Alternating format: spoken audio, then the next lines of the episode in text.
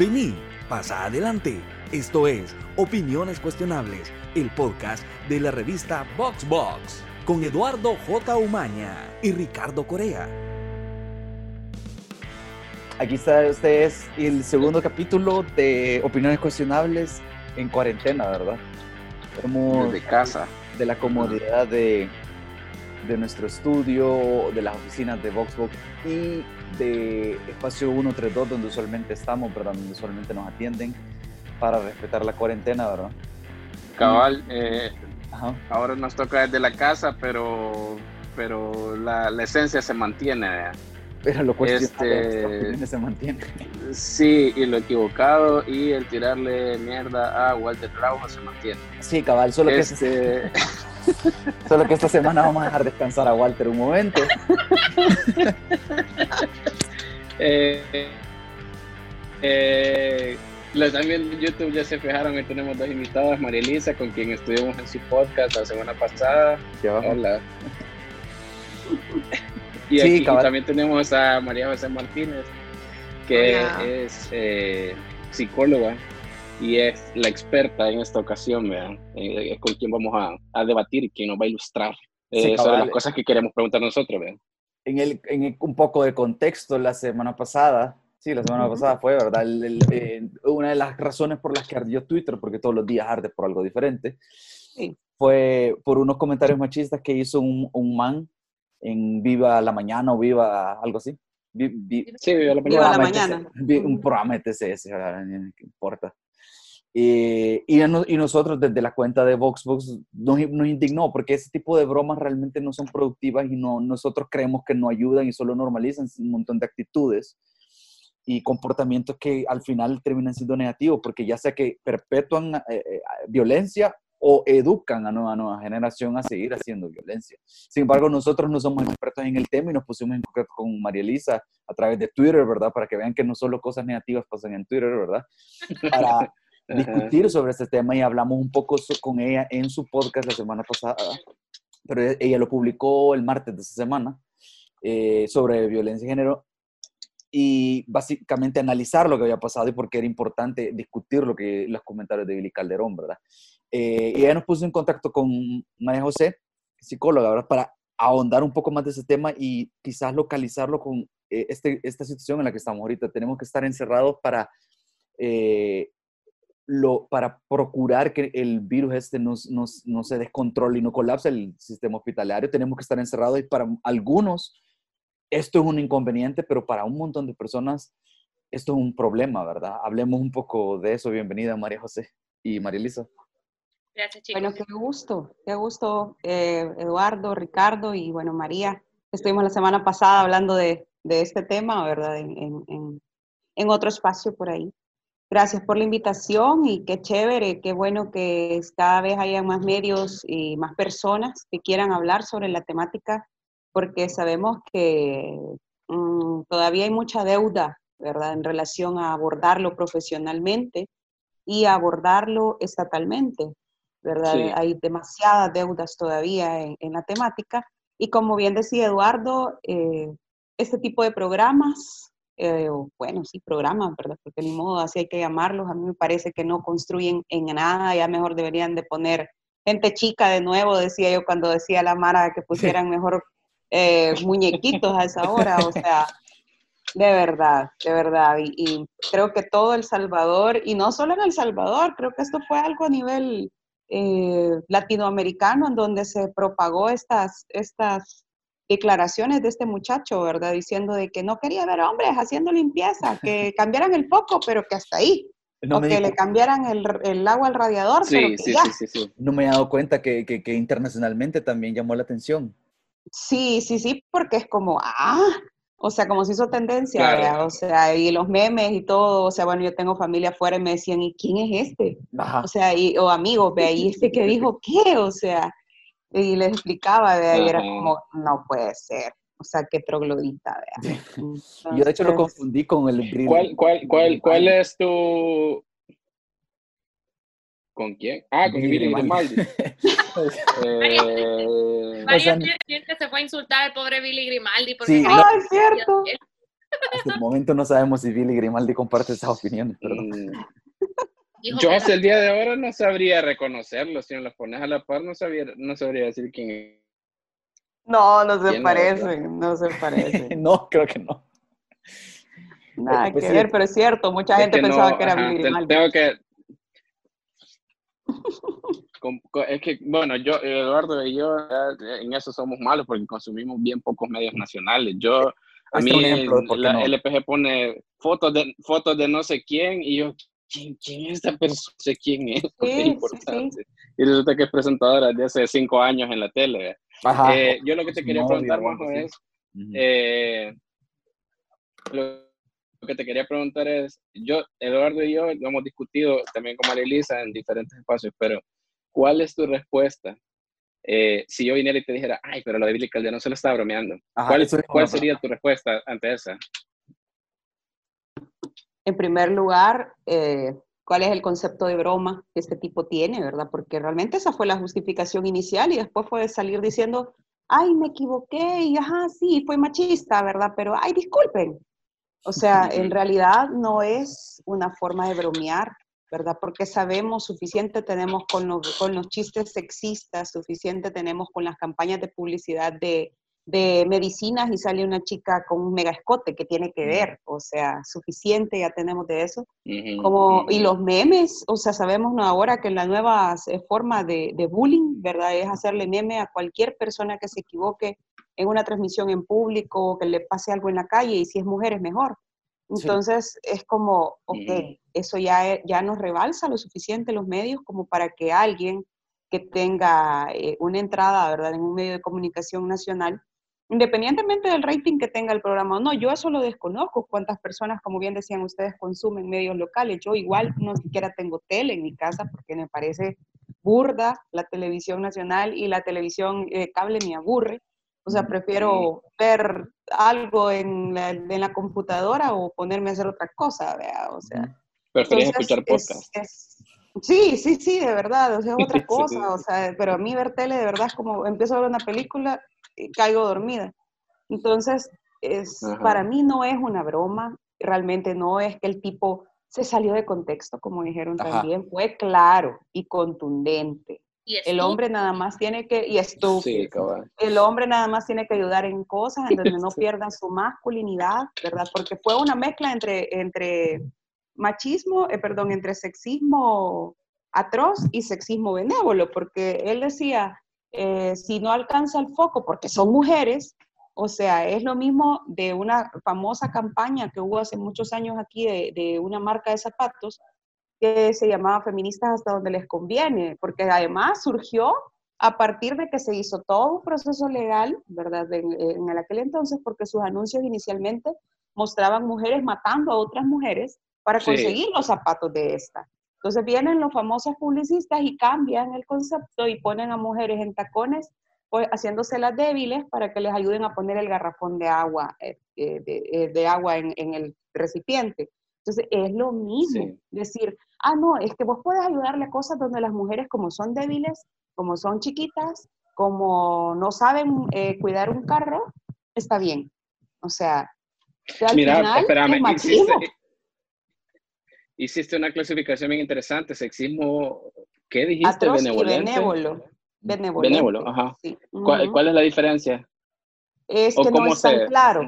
Es- no es tan claro. El sexismo benévolo es lo que alimenta los micromachismos, se llama. Ah, Es decir, eh, te ayudo no porque yo quiera ayudarte, ¿verdad? O sea, yo no veo, veo a una mujer que va cargando algo pesado y le digo, necesitas ayuda, pero no porque mi idea inicial sea las mujeres tienen menos fuerza física que nosotros, sino porque a mí me nace como hombre decirle, te ayudo. Y si me dice que no, ah, vaya, chévere. O sea, no es lo mismo. Entonces, el- este tipo quiso hacer como una mezcla, ¿verdad? Eh, O suavizar, entre comillas, lo que ya había hecho mal hecho, ya había metido las patas después de haber dicho que no quería ver hombres trapeando y barriendo. Él dice, no, usted puede ayudar, pero en cosas eh, como cambiar un foco o cambiar el agua o ponerle agua al radiador. Eso refuerza esas ideas, ¿verdad? Eh, de que la mujer no sabe cuidar su carro, que la mujer no puede subirse a una escalera o un banco a cambiar un foco, o sea, que la mujer no puede cargar un garrafón de agua, o sea, que me disculpa este tipo, pero las que vivimos solas nos toca hacer todo. Sí. o sea, todo. Sí, sí, desarrollamos la habilidad de bajar las bolsas del súper y cargar el garrafón de agua en taconadas. O sea, te toca. O sea, y si no podés, pedís ayuda, pero no es porque el hecho que seas mujer, igual hay hombres que no pueden cargar cosas pesadas porque no pueden por una situación médica o porque simple y sencillamente no les gusta. O sea, Sí. ¿cuál es la situación? Igual hay mujeres que no les gusta o no pueden cocinar. O sea, Y yo, yo argumen- ah, exacto, yo, yo argumentaba un, un- un- un- con- con- la vez pasada que estábamos hablando con Marilisa de eso exactamente, que no es una cuestión de, de, de- de voy a ayudar en la casa, que creo que por ahí va un poco la, la benevolencia, ¿verdad? De que el hombre va a ayudar, ¿verdad? Qué noble, que el héroe, ¿verdad? Y es como, es tu casa también, es, es una cuestión de ser adulto, o sea, Sí.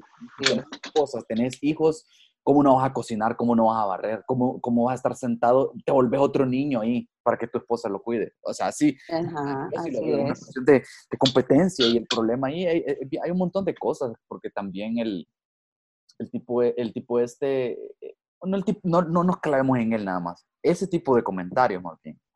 Por un lado es, eh, tu masculinidad se, es bien frágil y, y se puede perder si haces algo femenino, por un lado. No, y todavía que reforcemos que también hizo movimientos. ¿Se acuerdan que hablamos Ah, de eso? sí. Hizo movimientos como queriendo decir, Ah, sí, "Ah, sí, es pura loca, ¿verdad? Como que, que es cuestión de género, cabal lo que decíamos, la- las tareas de la casa. Y, y realmente, ajá, lo que decís, no es clavarse en el tipo como tal, sino en, cogerlo como ejemplo de, y porque y por eso fue creo yo que decidimos hablarlo, ¿no? Eh, tomarlo como ejemplo de por qué está mal lo que dijo, porque todavía, de, de hecho, el podcast que hicimos y que salió ayer, hay personas que me escribieron y me dijeron, Marilisa, mira, disculpa, fueron muy educados, pero me dijeron, es que yo no entiendo por qué me- eh, es una gran exageración, me yo lo tomo como exageración, si el bicho estaba bromeando, no sé qué, yo siento que se han ido muy extremos y la gente todavía no termina de entender por qué es tan grave una broma de ese tipo. Y sería súper chivo, porque una cosa es lo que opino yo, lo que opina Sí. eh, los chicos, pero otra cosa es desde el punto de vista de una persona que ha estudiado esto, que sabe qué es lo que hay atrás de esos comentarios, porque no solo vienen por hacerse el chistoso, no vienen solo por hacerse el popular, no tenían ni siquiera la intención de llamar la atención en ese momento para mí que él no las pensó, viene por algo más adentro y por eso es que eh, estaría chido preguntar, Majo, o sea, ¿de dónde vienen estos comentarios? Vea qué trasfondo se esconde detrás de comentarios así que él, porque salió en un medio, pues hizo conocido, pero son comentarios que todos los días se escuchan por todos lados, de todas las edades, e incluso, e incluso me atrevería a decir que muchas veces las mujeres somos más machistas con comentarios de ese tipo también.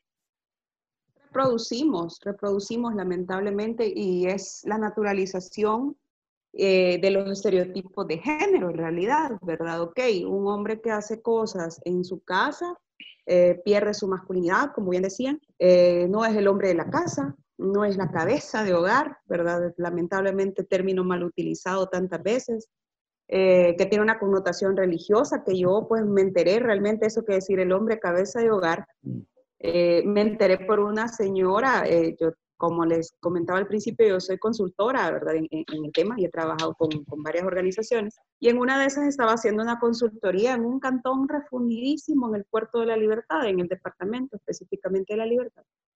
Y me comentaba una señora que dice que el pastor un día le dijo, dice, ella llegó antes que su esposa a la iglesia, y le dijo, ¿y la cabeza? Yo aquí la traigo, le dijo ella. No, le dijo, la cabeza, su esposo. Pues él trae su cabeza y yo tengo la mía, le dijo. Ah, o sea que usted está retando la ley de Dios, que dice Ah. que la mujer es el cuerpo y el hombre es la cabeza. O Bien sea, conveniente. como, ah, ¿cómo? Entonces de ahí viene ese término cabeza de hogar. Realmente tiene una connotación religiosa, ¿verdad? Porque ella me- hasta me enseñó la Biblia donde decía, fue como, no puede ser. o sea, pero sí, todavía se, se trabaja desde esa mentalidad ya. Y de hecho, ¿qué hay antes Majo, solo quería agregar por ese punto que está tomando, chicos, porque creo que vale la pena. De hecho, esa fue la respuesta del otro caso sonado del principio de año, del otro presentador que se llamaba Balta, Ah, sí. Ah, ajá. y su esposa, Ah, eh, sí. que no me acuerdo cómo se llama en ese momento, disculpas por eso, Gabriela creo, eh, que ella respondió justamente eso. A cuando le atacaron de por qué si después había puesto una, solo para poner en contexto a los que no sepan, los que estén escuchando, que había puesto una denuncia porque había sido atacada con agua hirviente, eh, hirviendo por parte de su esposo Balta y que constantemente ella recibía muchísimos insultos y tal. Y luego no es que la quitó, porque no se podía quitar ya, que según tengo entendido, pero eh, la denuncia, pero sí que dijo de que igual iba a seguir con él, que le perdonaba y que si ella perdonaba, pues nadie se tenía que meter, pero ah, ah, se fueron, fin, fin, y están en Texas. El punto es que dijo justamente lo que está diciendo María José, porque ella, de hecho, es pastora, y dijo eso. Y a mí también me impresionó mucho y me encantaría que usted ahorita, perdón que le interrumpiera, nos explicara esto, porque yo digo, yo, yo también, o sea, yo soy católica, yo creo en Dios y, y todo, pero yo también a veces siento que si la Biblia, con todo el respeto del mundo, es un libro tan antiguo, quizás hay varias cosas que no podríamos tomar ya Exactamente, igual que cuando yo les digo siempre, bueno, y entonces si lo tomamos tan literal, entonces todo el mundo se va a ir al infierno por tener sexo y todo el mundo, todas las que, que son prostitutas o le gusta tener sexo más que los demás, lo van a pedrar enterradas en el suelo si lo tomamos justo como dice la Biblia. Pero yo digo, a sí. humanos tomamos la Biblia como nos conviene. Entonces yo no sé aquí si a ver, que nos explique la experta, porque yo también... ¿Cómo vamos a hacer para conciliar eso? Porque mucha gente depende de la religión para tener un, un, un norte, ¿verdad? Exacto. Ajá, entonces es, imagínense, o sea, yo ese día que ella me contaba eso y me dice, mire, yo antes realmente cuando el pastor decía eso, que las cabezas y las cabezas yo nunca había reaccionado, o sea, yo hasta hoy que he tenido estos procesos de derechos humanos con ustedes, yo he entendido a qué se refieren y soy capaz de decirle al pastor, yo aquí traigo mi cabeza y él trae la de él, o sea, eh, pero antes yo me quedaba callada porque realmente ni entendía. O sea, y obviamente eso la llevó a esta señora a perder privilegio dentro de su iglesia porque nunca más le volvieron a dar eh, eh, para que pudiera pasar a hacer oración, por ejemplo, porque decía que ella llegaba a envenenarle la cabeza a las demás hermanas. O sea, cuando la mujer lo que había hecho era eh, entender que ella es sujeta de derecho y que lo que vive no es un favor, ¿verdad? Sí, y que lo que vive también, las cosas malas son violencia y que todo lo que había aprendido desde chiquita no es lo que naturalmente tiene que pasar una mujer. Entonces, pero ya estaba tocada por el diablo, vea, porque ya no, ya decirle al pastor que ella tenía su cabeza, ya eso era retarlo realmente. Y ella me dice a mí, mire, yo llegaré en un momento donde ya no voy a ir quizás, pero ahorita, hoy por hoy, quiero seguir yendo. Y está bien, es respetable. Como bien dice María Elisa, o sea, es saber interpretar y comprender que libros como estos fueron creados hace muchísimos años. Pero lamentablemente, más allá de una connotación religiosa, la vivencia social del rol de la mujer sigue siendo la de ese tiempo, lamentablemente. ¿Por qué? Porque en los hogares se siguen reproduciendo estos estereotipos. ¿Qué hay detrás de estas bromas? Hay realidades, mm. hay ejemplos. Yo desconozco cómo habrá sido la crianza de este tipo. No sé si realmente vio una crianza tradicional en donde el hombre eh, pues provee económicamente y la mamá se queda a cuidar a los hijos. No lo sé, lo desconozco, pero que él cree o, por, o es lo que él transmitió, aunque según decía él, ¿verdad? Y yo realmente no vi toda la, la, la, entrevista, pero se supone que después salió diciendo la esposa que él no era así, no lo sé realmente. Eh, y también puede cualquier decir, no, si él es, bromea, pero viera cómo, cómo hace cosas en la casa, o sea, lo podría haber hecho también y no lo sabemos y solo lo saben ellos dos. O quizás eh, eh, él lo hace de mala actitud, porque ni modo, mi esposa me dice, ¿verdad? Y por eso hace ese tipo de bromas, porque no le gusta hacer esas cosas, puede ser, quién sabe, ¿verdad? Ajá, así es. Y vaya, imagínense, para ir soltando yo al tipo, vea, pensemos en muchos de los casos y eso es lo que a mí me preocupa, porque el patrón de vivencia de esta persona, de este, de este muchacho, es muy similar a otros patrones de relación de casos que han terminado en feminicidios, en mm. donde la mujer tiene una vida profesional eh, de, de, trayectoria o una vida profesional estable y la otra persona no tiene una formación profesional y ha ido eh, abriéndose campo, ¿verdad? A través de una formación de, de acumulación de experiencia que se llama empírica en muchos lugares, ¿verdad? Pero al fin y al cabo se convierten en profesionales de lo que hacen. E, en este caso es lo mismo, ¿verdad? Porque según lo que los mismos medios se encargaron de, de informar a la población, Eh, su pareja es una doctora con 20 años de trayectoria eminente en el, en el, en el Salvador. Entonces es como pensar, ok, si esta es la realidad de ellos y él tiene una experiencia como, entiendo yo, como presentador o modelo, yo no sé qué era el tipo y ahora es entrenador, este, sí, pero quien tiene un reconocimiento profesional es ella. Ahí se puede haber una distribución de poder diferente. Y puede derivar a que eso lleve a querer imponer, ok, sí, mi, mi esposa tiene una, una formación profesional, pero yo soy el hombre de la casa. Pero traduzcamos esto en los hogares eh, donde no hay una cámara y donde se repite el mismo patrón. Hay formas de ejercer la violencia para poder sentir el tipo que tiene poder. Ok, ella es la que tiene más dinero que yo, ella es la que tiene el negocio, porque es la dueña del negocio por herencia familiar o por lo que sea, y yo pues tengo mi trabajito o, tal vez estoy desempleado en este momento, pero voy a enseñarle quién es el que manda. Y no solamente no hacer nada en casa, ya hay violencia psicológica, hay violencia física, hay, violencia sexual hay un vínculo o una correlación entonces con quizás esa inseguridad que puede tener un hombre, de, digamos, quizás de su masculinidad o de ser la cabeza, con descargarlo con la mujer de alguna manera, con su pareja. Imponerse, así es, imponerse y hacerle saber quién manda. Eh, aquí nada menos hubo un caso que, sí, sí se resolvió a favor, de los pocos que se resolvieron a favor, ¿verdad? De un feminicidio de una doctora que fue asesinada a golpes por su pareja. Su pareja, pues, eh, era su entrenador, así lo conoció ella. Eh, ah. Y pues ella lo apoyó, ella eh, le puso un gimnasio, después le puso una venta de, de, productos nutricionales y el tipo la mató a golpes y la llevó agonizando al hospital, argumentando que se había caído de la grada de la casa y murió en el hospital y a la hora que la ven, evidentemente no era una caída de gradas, ¿verdad? O sea, entonces ahí se conoce que quien tenía el poder económico y un prestigio profesional era ella y que muchas personas lo sabían en su tierra natal, ¿verdad? Y que era un rumor de que ella lo mantenía a él.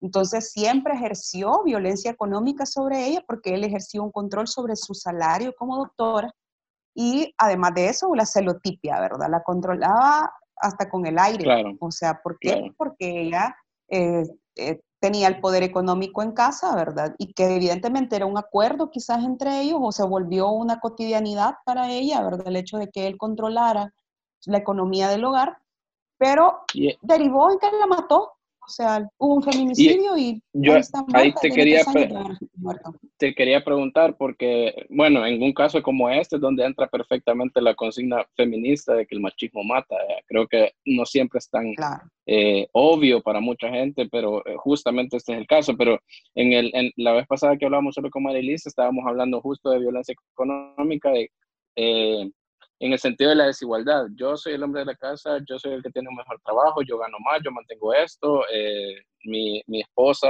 eh, depende económicamente 100% de mí, entonces yo hago lo que yo quiero, o sea, desde, desde, infidelidades hasta lo que yo quiera, porque ella depende de mí, pero estamos viendo ahorita esta otra, esta otra cara también. Entonces siento que la violencia de género está muy íntimamente relacionado con el tema económico. Sí, sumamente. Y ahorita, por ejemplo, en el tema de la cuarentena es lo que está pasando. Yo leí hace poco, el diario, eh, un diario sacó que han habido 925 denuncias, llamadas, solo desde que inició la cuarentena eh, obligatoria. Mujeres, 925, 980 y tantas mujeres que han podido marcar un número cuando supongo, ¿verdad? Que el, que el tipo ha salido a, a comprar, no sé, y ha dicho, estoy pasando por esto, pero muchas mujeres no pueden hacer esta situación. ¿Por qué? Porque no tienen dónde irse, porque hoy por hoy económicamente están dependiendo nada más de él si él es el que tiene un salario, ¿verdad? Y se lo están depositando o está saliendo a trabajar, no lo sé. Eh, en fin. Entonces, el poder económico juega un papel muy, muy importante dentro de, la violencia. ¿Por qué? Porque o son los hijos o es la situación económica, lo que hace que, las personas se queden dentro de las relaciones de violencia hasta el punto de naturalizarlas y decir, me adapté, pero en realidad jamás nos adaptamos a la violencia. Nunca. Siempre va a llegar un momento en donde la mujer escucha en contra o a favor una charla a una persona o a una amiga, un ejemplo, o, encuentro un espejo, yo le llamo espejos, en donde se logran ver y dicen, no, sí, que esto es lo mismo que yo vivo. Entonces realmente no está bien, entonces realmente me merezco vivir algo mejor.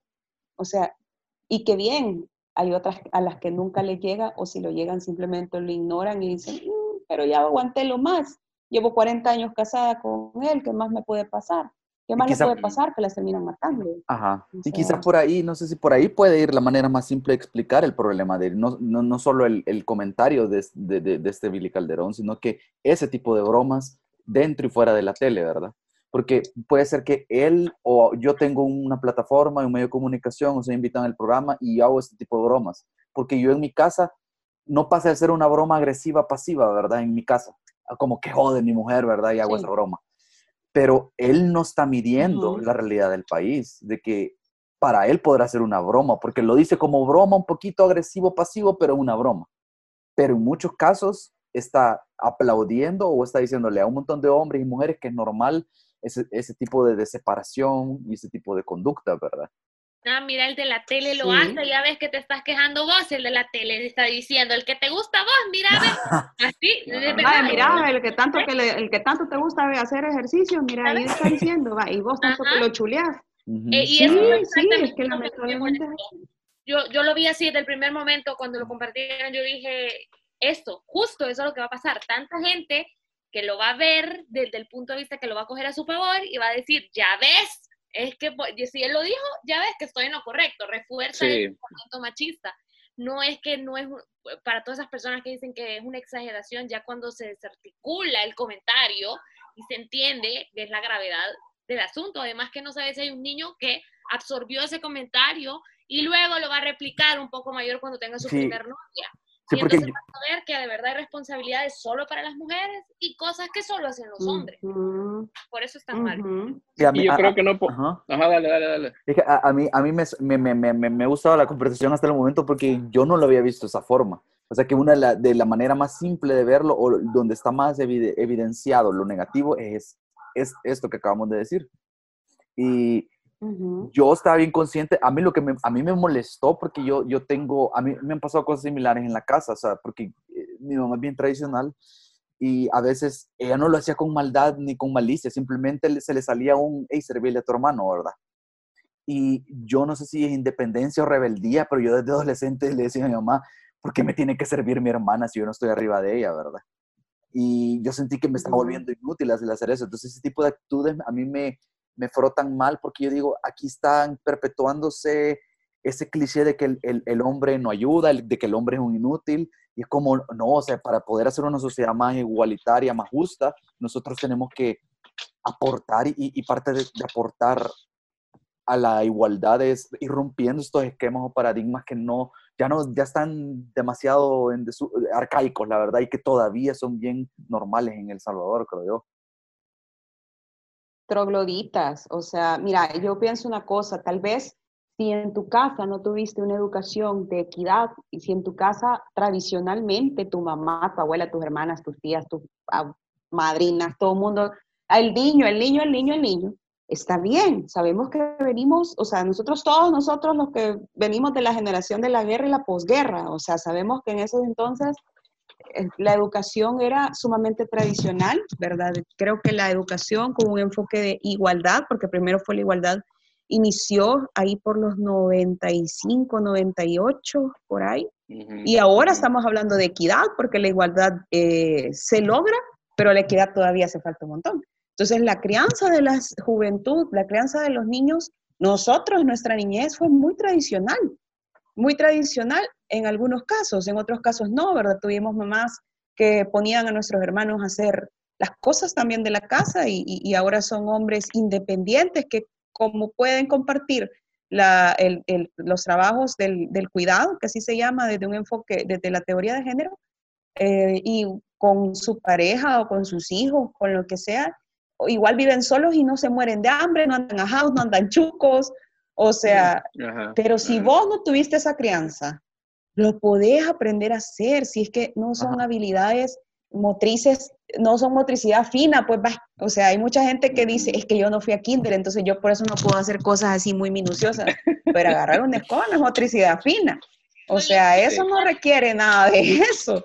O sea, agarrar un trapeador no te implica haber ido a kinder o que no te enseñaron cuando estaba chiquito. O sea, lo puedes aprender a hacer, hacerte un huevo. No puedes hacer nada más, pero te puedes hacer huevos y café. Hartarte huevo y café todo el día, hijo, pero no esperes que llegue tu mamá o quien, con quien vivas. Yo hasta aprendí, a, cocinar porque siento que es una habilidad buena que tener, o sea, se comparte en la familia, se comparte con amigos, con, hasta con tu pareja, puedes compartir, decir, yo hice eso con cariño para, para que comiéramos. Y creo que, creo, creo que es esta escritora nigeriana, Shimamanda, la que dice como, pero a mí me parece que es una habilidad esencial para cualquier ser humano de poder comer, producir lo que te vas a comer es bien básico, si lo pensás.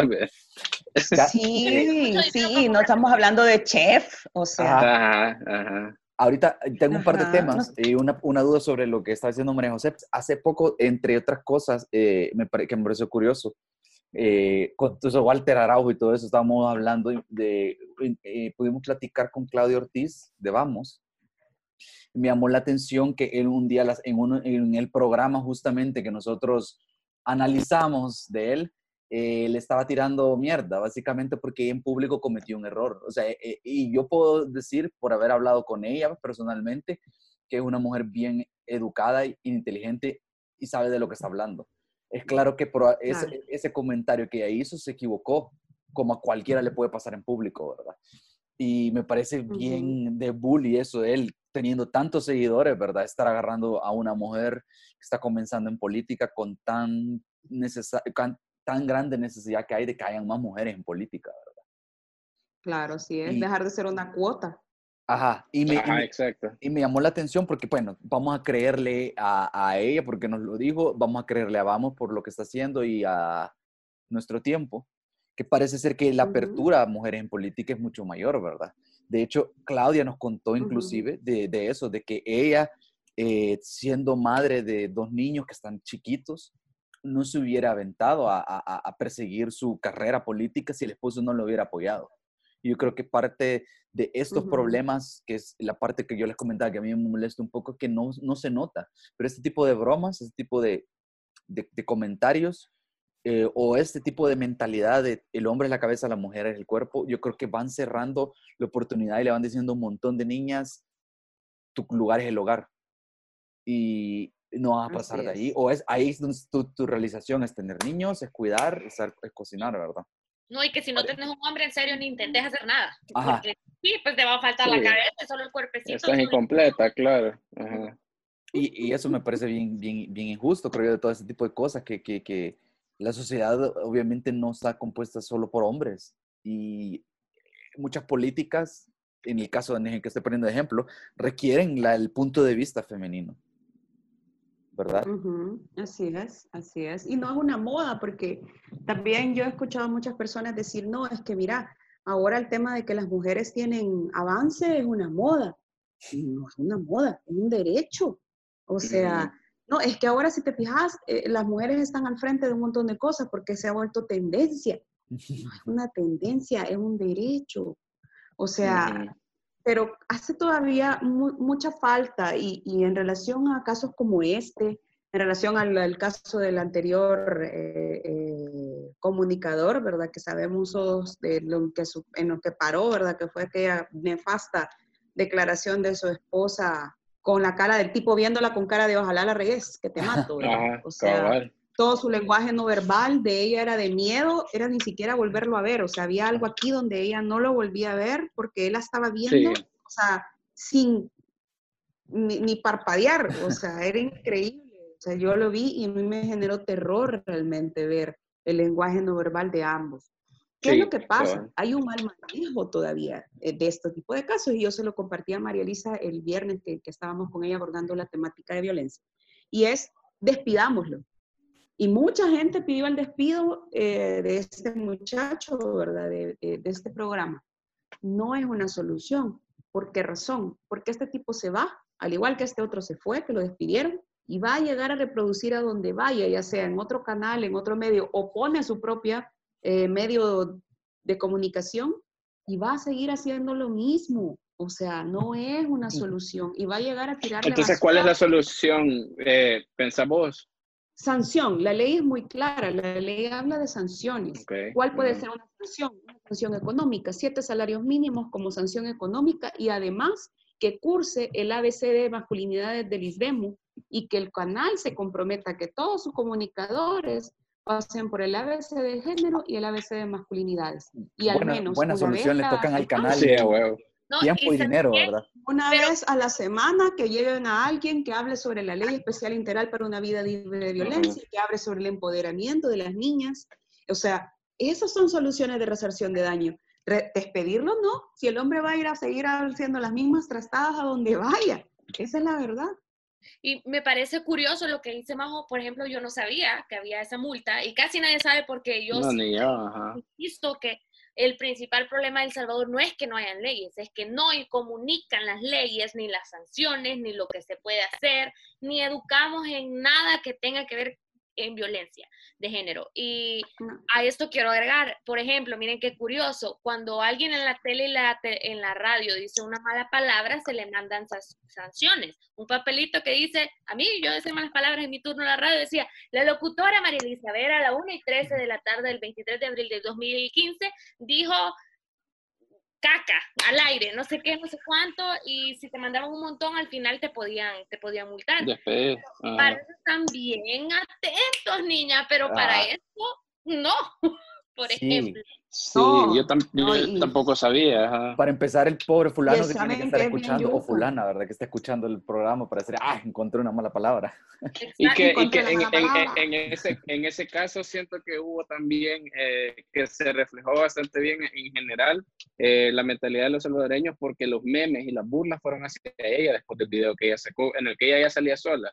Eh, Ah, sí, con, en Instagram, no sé dónde. Entonces, y, y, y, de repente me di cuenta que había una avalancha de gente que estaba concentrando su atención en ella y, de alguna manera se estaban burlando. Y la violencia del tipo desapareció. Ajá, y entonces yo Desapareció la violencia. No en todo caso, ¿por qué no estamos chingando a Balta? ¿Por qué no hacemos memes de Balta? Que él es el agresor, ¿verdad? ¿Por qué tendríamos que prestarnos a fregarle más la vida a esta, a esta chera que a todas luces es, la víctima? Y que al final de cuentas, otra cosa que no entendieron y, la experta aquí que me ha enseñado casi todo lo que sé sobre este tema que me apasiona, que es Majo, es que yo creo que otra cosa que se dio, y yo también me enojé, lo voy a decir honestamente, cuando ella pues cambió el switch y dio declaraciones, me molestó mucho que incluso el canal apoyara semejante atrocidad al aire, lo cual también le enseñó que fue que ella salió eh, pues arrepintiéndose y diciendo, arrepintiéndose de lo que había dicho, contra él y que al final siempre no se separaban y que se amaban y que lo iban a arreglar, ok, está bien. Eh, pero me molestó mucho que el canal 21 apoyara eso, lo transmitiera y que nuevamente le mandara el mensaje a las mujeres, sí, arrepentite, no pasa nada, volvé, que otro problema que el sistema judicial de El Salvador cuando vas y pones una denuncia y vas y la quitas antes que haya un, eh, un proceso legal, todavía la puedes quitar, si no me estoy equivocando, me lo dice Majo, eh, eh, todavía hay un momento que poder, ¿verdad, Majo? Dejar, o sea, como que me arrepentí, ¿sí o no? Eh, lo que pasa es que hoy ya no se pueden, o sea, antes usted decía, ok, ya no, ya nos perdonamos, ya estuvo. Y hasta ahí llegaba, pero ahora no, ahora es como un homicidio. La fiscalía lo tiene que seguir investigando, de hecho, no porque la víctima diga sentirse ofendida o no. ¿Qué es lo que sucede entonces? o sea, por, si ellos se juntan otra vez, o sea, no es como que si, si, si lo siguen investigando, o deberían, pero no lo hacen, es el problema. Sí debería, la ley dice que sí debería, pero el problema es que el ejecutor de ley, que en este caso son los jueces, que lamentablemente aquí solo hay un juzgado especializado y una jueza especializada para todos Los demás siguen llegando a juzgados de pago de familia. Eh, desestiman el caso. ¿Por qué? Porque ven que la víctima no, no hay un seguimiento de parte de, la víctima. De, hecho, en, en un capítulo que tuvimos para hablar de, de, feminismo y medios de comunicación con Clancy y con Lourdes, que son dos, dos, periodistas y comunicadoras. No me acuerdo quién de las dos, pero nos decían que lo, lo paradójico de nuestra, de nuestra realidad es que en realidad eh, la, nuestra ley de, de un, para una vida libre de violencia contra las mujeres en realidad es un instrumento muy bueno Y, y, a nivel de Latinoamérica, muy a la vanguardia, porque Bien, casi pero- ningún país en el mundo tiene un instrumento como, como el que nosotros tenemos. Ese, ese es como lo paradójico, digamos, de la situación. Sí, igual que la ley, la, la ley de protección integral de niños y adolescencias, son leyes que están en primer nivel, o sea, son las dos leyes que nosotros tenemos especializadas en el país, fueron bien hechas, bien construidas, no tienen muy pocos vacíos, muy pocos vacíos legales. ¿Cuál fue el problema para mí? Que cuando se, se echaron a andar, ¿verdad? Que ya fueron reconocidas y firmadas por la Asamblea Legislativa en el 2011, la ley eh, permitió duplicidad de ley, es decir, podíamos manejar todavía la ley de violencia intrafamiliar se llamaba y la ley especial integral para una vida libre de violencia. Y aún sigue Ajá. siendo así. Entonces, muchos jueces, como no quieren aplicar la especializada porque no tienen la formación y si la pasaron, la pasaron de noche, porque todos se supone, o la gran mayoría ya la tienen, la formación en la especializada, se van por la ley de violencia intrafamiliar. Y esa ley era súper limitada, era Claro, violencia pero- pero- física, psicológica y sexual. Y ya. Pero no O tiene sea, sentido. había conciliación. que- pero qué interesante, porque no, no, no, no encuentro sentido. O sea, eh, llevas un caso de violencia ante un juez y este juez puede decir, se agarra esta ley o esta ley. Él tiene la facultad para decidirlo. Así La funciona. interpreta, la interpreta Ajá. o hace, ajá, la interpreta. Ajá, pero o sea, tiene, digamos por ejemplo, que tiene las- instrumentos distintos para interpretarlo. No es como, no es como este es el único instrumento que tenés no, interpretarla con base no, en no, no, porque, Ajá, ajá, ah, porque por ok. ejemplo, la violencia simbólica, la violencia simbólica han habido muchos casos de denuncias. Sí, Pero ¿qué es lo que pasa? Condenas. ¿Cuáles? La única condena que yo he visto de violencia simbólica, que fue sonada, ¿verdad? Tal vez casos muy privados, manejados a nivel muy privado, quizás sí, pero quizás fue la de un, un periodista que le tomó una foto a la cara de una chica que acababa de ser atropellada por cerca de la Universidad Andrés Bello y decía, y que fue portada. la hicieron nada, algo así, y ahí estaba la chera cubierta de sangre todavía después de que casi la mata un la, pusier- la pusieron Entonces- de portada, de hecho. El Ajá, periódico le Más pusieron de portada, sí. Ajá. Entonces, Sí, ese sí, caso sí fue, sí fue, sí, pas- sí procedió, ¿verdad? Y hubo una sanción, ¿verdad? Para el, para el periódico como tal, que si se cumplió o no, no lo sabemos. O sea, imagínense que hay un fondo, dice la ley, que hay un fondo especializado de ayuda a las mujeres que viven violencia por razones de género. ¿De dónde sale este fondo? Según lo que la misma ley lo indica. De las sanciones económicas que deben interponer los jueces a los agresores. Hay una parte que se designa para reconocimiento de lesiones, ¿verdad? O como una pensión, en este caso para la víctima de violencia, y un porcentaje de esta sanción económica va a las arcas del Estado. ¿Saben cuánto dinero hay? Hay 200 dólares en eso, cuenta, que fue creado en aquel entonces, en el 2011. 200 dólares que se sacaron de que la ex primera dama de la República y ex, dir- ex directora ejecutiva del ISDEMO vendió unos CDs, no me acuerdo, de, eh, o, o qué, un, un algo hizo, y, eso, y ese dinero ella lo donó para que ese fondo iniciara, a echar a andar- que se echara a andar. Nunca más ha habido un aporte. ¿Por qué? Porque nunca más las condenas llevan más que una sanción eh, o una conciliación o una sanción de cárcel, pero económica como tal, y que vaya ese dinero para aportar, que para qué serviría en este caso, para construir albergues especializados. Aquí hay un solo albergue especializado, institucional, para las mujeres que viven violencia, el cual es sumamente difícil de entrar porque tienen criterios bien cerrados y porque además no dan abasto. O sea, Mm, para eh, ayudar económicamente a estas mujeres y a sus hijos mientras están albergadas, porque obviamente no pueden salir a trabajar si tienen un trabajo o si no tienen un trabajo y en medio de la situación de violencia se van a este albergue. Pero no hay dinero en esa cuenta. Y O sea que- esta ley de este país está creada para eso, para que el, el mismo agresor tenga que dejar dinero para que el Estado lo maneje. Pero los jueces no aplican esa parte de la medida. Mm. Entonces, ¿de qué nos sirve tener las leyes de primer mundo si no las sabemos ejecutar? Sí, claro. Ajá. No sirve de nada. para show o para reputación. Y entonces, eh, qué interesante esto. Yo no, no, no sabía de todo esto. O sea, realmente No, ni yo. Ajá. eh, es una deuda literal. O sea, no solo es, es, es moral, sino que literal una deuda, ¿verdad? Sí, sí, sí, sigue siendo una deuda. O sea, aquí pensar en un albergue, o sea, por ejemplo, eh, Estados Unidos, María Elisa, que, que ahora está allá, eh, no es un país eh, firmante de derechos humanos, más si un Estado garantista. Hay albergues y refugios de carácter privado de organizaciones no gubernamentales que tienen condiciones increíbles. O sea, yo conozco casos en, en, en, por ejemplo, Puerto Rico tiene un programa de que no es estatal, evidentemente, pero que tienen, eh, que les pagan durante un año la renta a mujeres para que puedan irse a vivir lejos de sus agresores, apartamentos que estas organizaciones eh, pueden pagar en determinadas zonas. O sea, ese tipo de iniciativas acá, que lo, o sea, porque hay mucha gente que dice, ajá, pero entonces las feministas qué hacen? O sea, no hay sistemas de donación que nos permitan tanto, pero también en los estados tienen que invertir más en la prevención, la erradicación y el restablecimiento en el caso de las mujeres. Pero aquí, por ejemplo, el tema de, justicia restaurativa no existe. No existe, aquí no hay una restauración real de nada. O sea, pensemos en esta chica que, como bien dice Ricardo, después todos los demás irán en contra de ella. Pensemos en casos como el de esta chica estudiante de la UCA, que su expareja publicó un video sexual de ambos y lo o sea, los chistes eran sobre ella. La ley. Ah. Los chistes eran sobre ella. La chava se fue del país. ¿Por qué? Porque no pudo seguir viviendo en este país, porque donde la, la veían le tiraban babosadas. y el bicho quedó de San Bergón. Sí, como siempre. como siempre. O sea, entonces, ¿dónde está la justicia restaurativa? No, es que ¿A dónde queda? La expresión me dio risa, pero es que el, el, el, el problema de, de, todo esto que eh, eh, eh, yo creo que quizás muchos hombres no se dan cuenta, porque lo que estaba pensando yo era, el, muchos hombres dicen, no, no está pasando nada.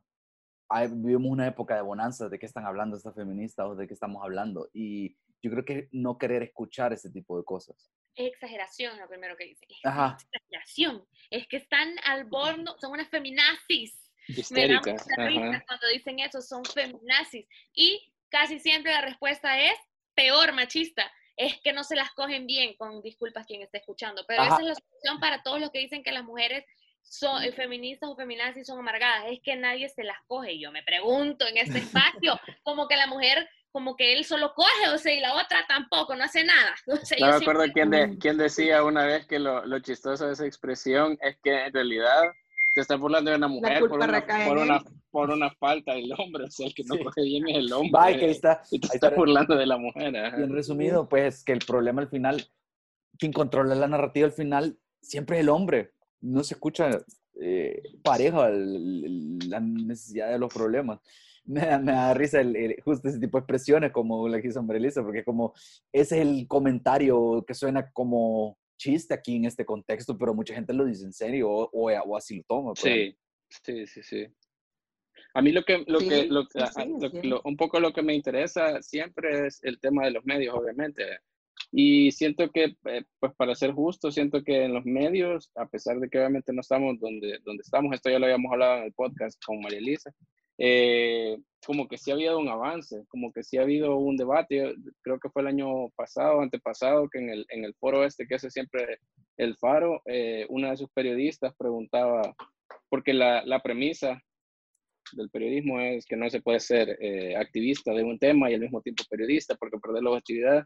Y entonces decía, no puede ser periodista y feminista. Y, y ella, y, y, y, esta, esta periodista salvadoreña decía, bueno, pero ¿por qué sí puede ser machista y, periodista? Pero lo que quiero decir es que, por ejemplo, si empezáramos a aplicar estas multas que ya están en la ley, puta, siento que dejaríamos sin pisto TCS, la verdad, porque es una cuestión recurrente. O sea, lo dejaríamos en bancarrota. Yo no sé si ustedes se acuerdan, pero hace quizás menos de un año se dio también esta onda. Bueno, no sé la verdad sé cuánto, pero todavía estaba en vivo en la mañana justamente el, el, el, eh, la gente que estaba antes, Parker y toda esta gente, los viejos, y tenían, un, y tenían un foro y estaban discutiendo algo así como, ¿qué significa cuando una mujer te dice que, te dice que no? Entonces, ¿se acuerdan? Y no, había, un, no, algo así creo que era, cuando un no Ajá, no. Ajá, no realmente era. sí, una cosa así. Ajá, era cuando, no, de, cuando, el no de una mujer realmente no. Y, o sea, igual que este, fue todo un segmento en el que estaban discutiendo cuando una mujer decía no y quería decir sí. Y era como, puta, está alentando actitudes de violación, o sea, está, eso está alentando, eh, así de grave. ¿Cómo saben ellos que el, que el, no termina siendo sí? ¿Cómo saben? o sea, esa es la pregunta del millón. Qué horror, entonces, eso no me di cuenta yo.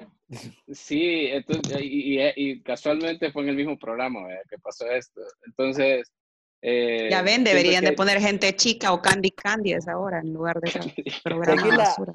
Yo, yo, yo creo que ahí el, gran debate siempre es, eh, ellos están, creen que le están dando a la gente lo que quiere o ellos mismos están perpetuando que la gente quiera, entre comillas, estas cosas, porque eh, parece que no le meten mucho pensamiento a este tipo de programas, la verdad. O sea, como... creería que Fíjate que yo creo, si me atrevo a no pecar de bocona, que no estudian su mercado, así como cualquier producto y servicio que ya sabemos, vea, que, que, que, que se busca el target, que se estudia, que se hacen estudios de mercado ¿eh? para ver si va a funcionar o no.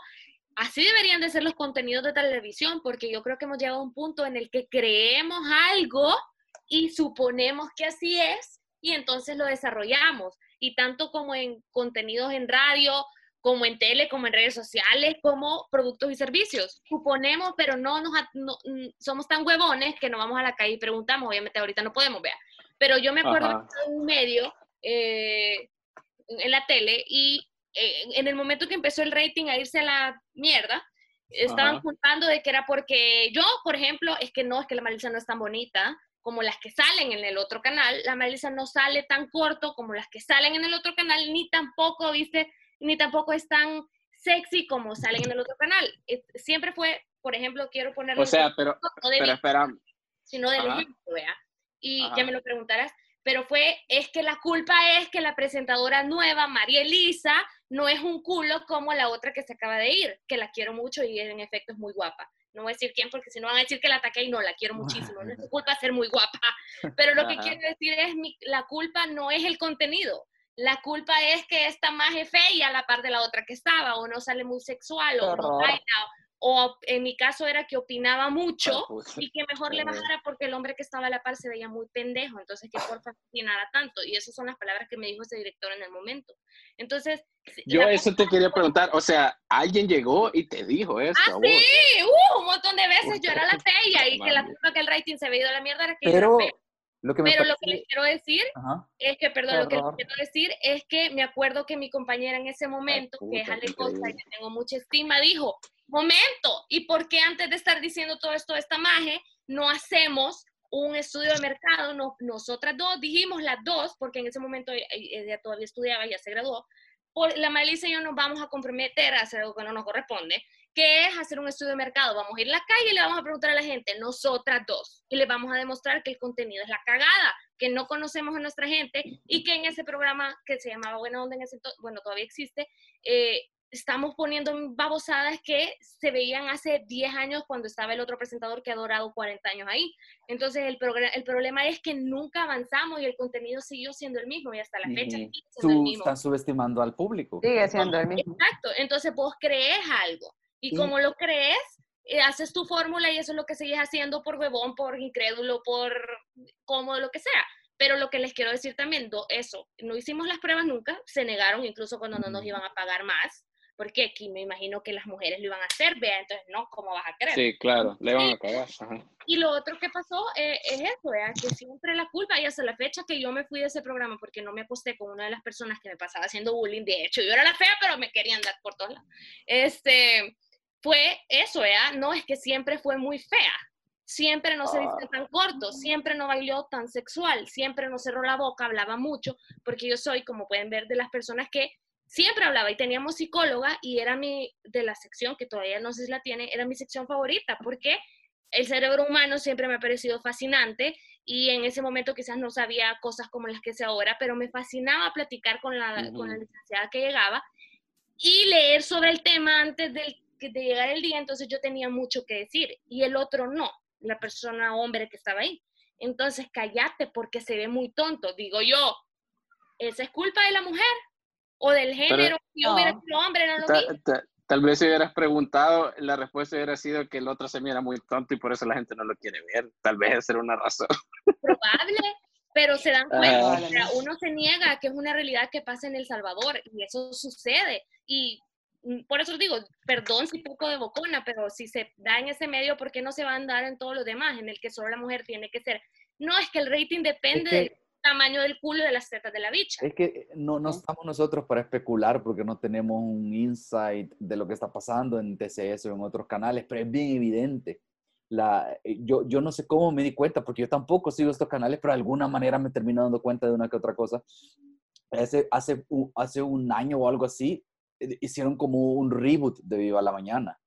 Ya se estaban poniendo muy viejos los anfitriones y le y dieron una limpieza y pusieron a las más jóvenes que son la, creo que las que están. dejaron a, a, una de ellas, ¿no? Pero... Ajá, pero quitaron otras y aparecieron unas más jóvenes y las más viejas se las llevaron para otro programa, hicieron como un, un, una mezcla. Entonces, ves cosas así y es bien claro lo que están haciendo. Este programa a esta hora es clave porque hay que decir, y ya tenemos demasiadas mujeres viejas aquí o quizás opinan demasiado, pongámosles un programa para ellas. Un programa que debió ser revolucionar, para revolucionar los temas de, de, las mujeres, porque se llaman que Se llama vamos a, vamos a esa otra crítica. Se llaman pero no tiene ese programa, las dos programas ha tenido, ese es el segundo, creo yo, pero cabal liberada, reina o algo así. Yo, yo lo que siento es que eh, entiendo ah, que un programa...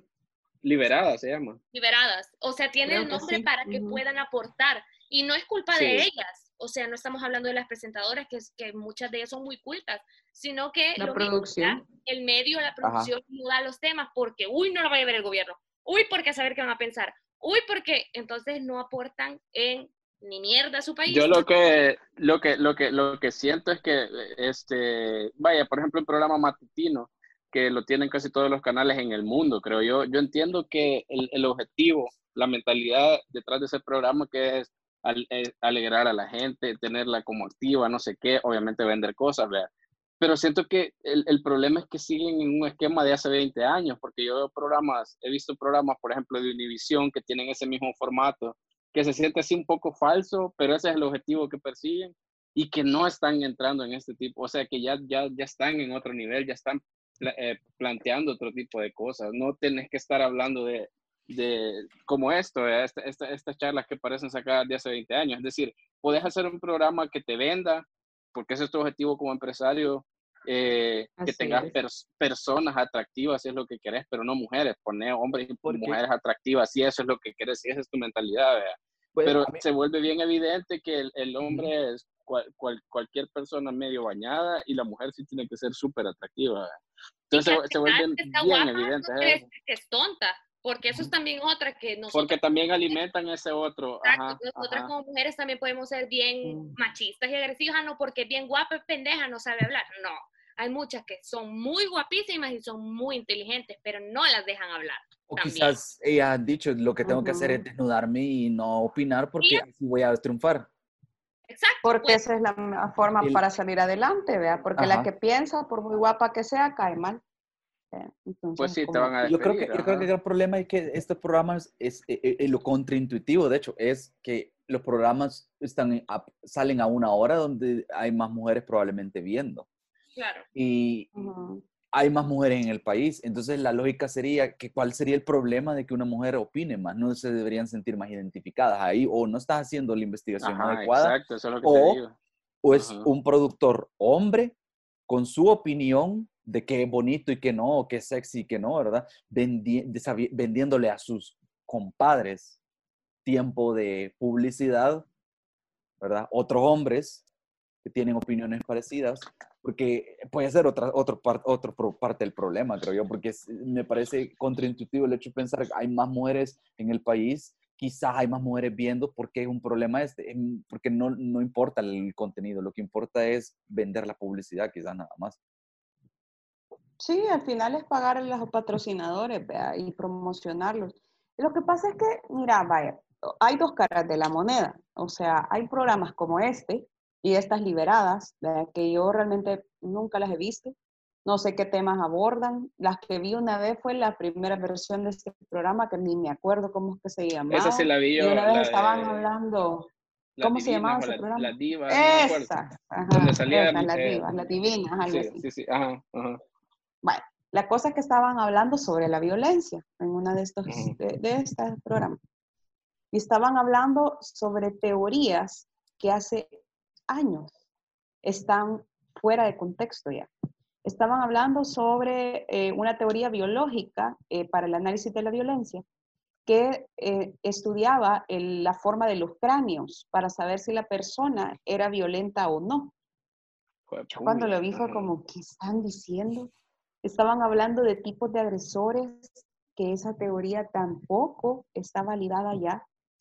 Y decía, ¿cómo puedes identificar al agresor? Depende, ¿verdad? Si es un agresor pitbull, no sé, que si es un agresor cobra, si es un... yo los estaba oyendo, o sea, y era, me dolía la cabeza, o sea, era como, no puede ser. Casi que se Pero ¿qué es lo que pasa? Sí, o sea, de trepanación cerebral, solo eso faltaba que estuviera. Y el mundo es plano. O sea, ¿qué es lo que pasa allí? O sea, ¿qué es lo que bien dice María Elisa? No se preocupan por estudiar. Le dicen, ah, vamos a hablar de tal tema, pero primero, la producción debería, debería de proveerles de material científicamente comprobable debería de proveerle de leyes que respalden si van a hablar temas como este, ¿verdad? De la violencia. Sí. O proveerles a una entrevista eh, de un ente externo, una persona externa que pueda explicar la temática, pero no lanzarlas al ruedo a que, ok, voy a buscar qué dice aquí.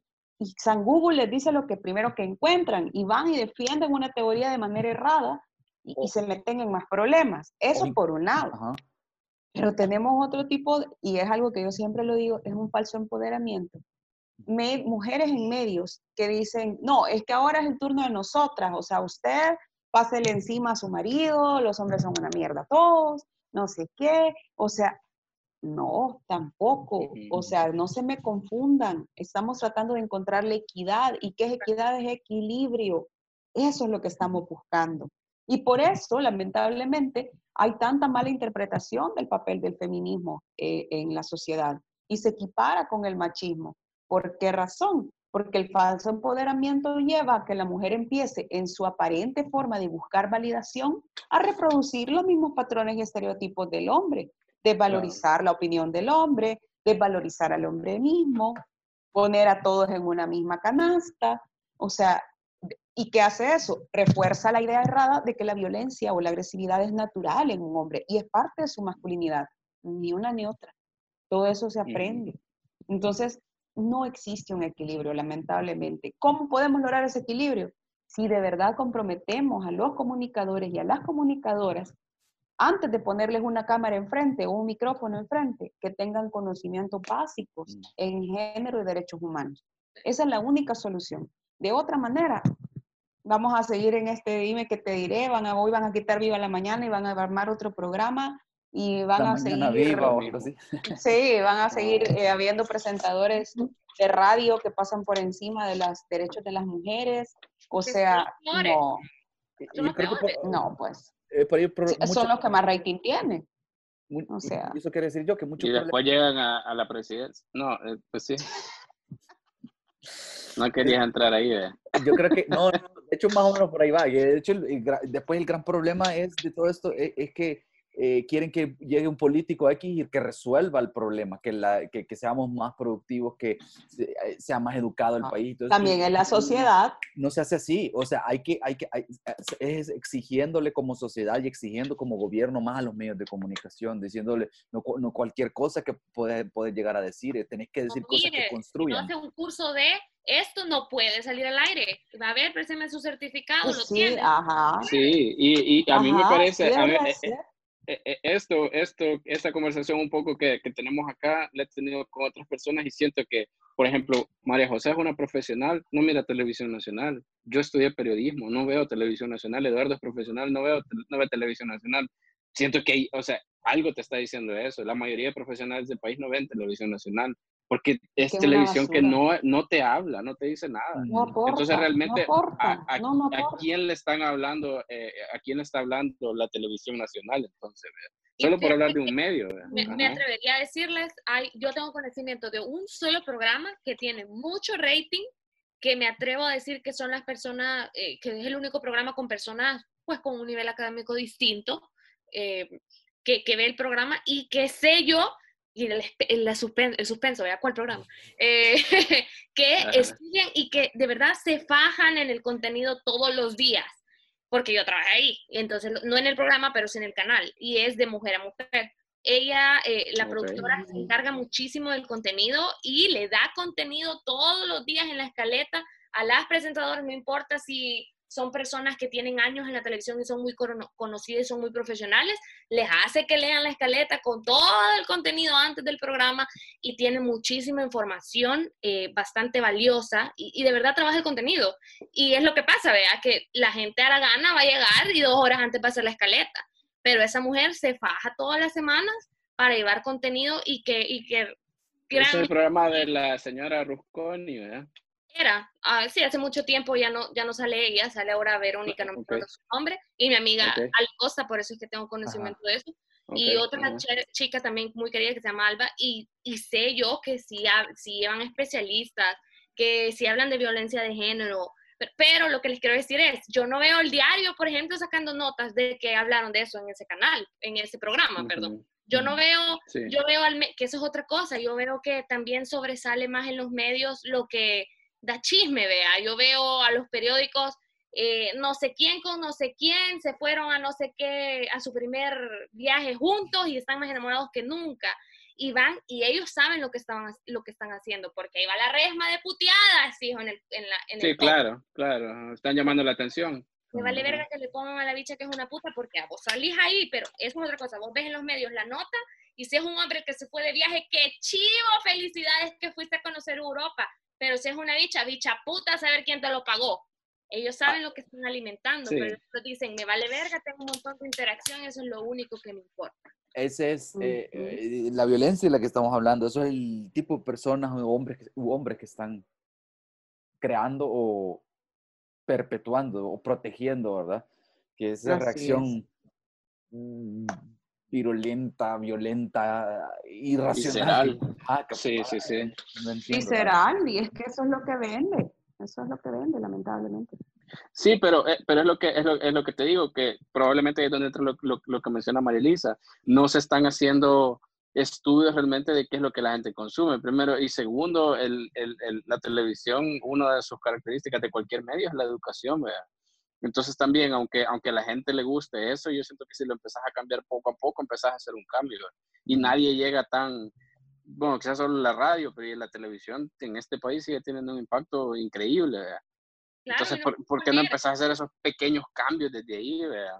Ahorita, ahorita la televisión es No más les importante que el internet todavía. Y la Ajá. prueba es ese programa, chicos, para yo callarme ya. La prueba es ese, ese programa de Mujer a Mujer tiene el rating más grande de todos los programas. Nadie habla de eso. Y si la gente no le importara esos temas, entonces simplemente no tuviera tanto rating. Además que lider- liderado como- por mujeres. Y sí, muy guapas, y, pero también muy capaces. Y también llevan doctores, especialistas y hablan de muchas Eso- cosas interesantes. Ahí está verdaderamente el empoderamiento, ¿verdad? Así es. Sí, es lo que, real.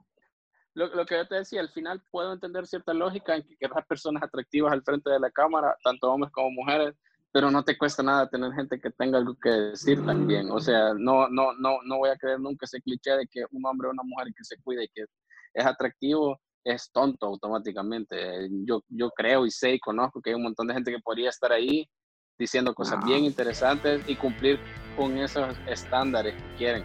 Pero hay, hay, hay una mentalidad cerrada en quienes, en quienes están dirigiendo estos canales y, y que sigue siendo la mentalidad de los 80. Todavía. Sí, todavía es así. Casi, casi que nos quedamos A sin tiempo otra vez. No, no, Pero ¿Cuánto falta? menos de un minuto, dicen de hace rato. Fue puya.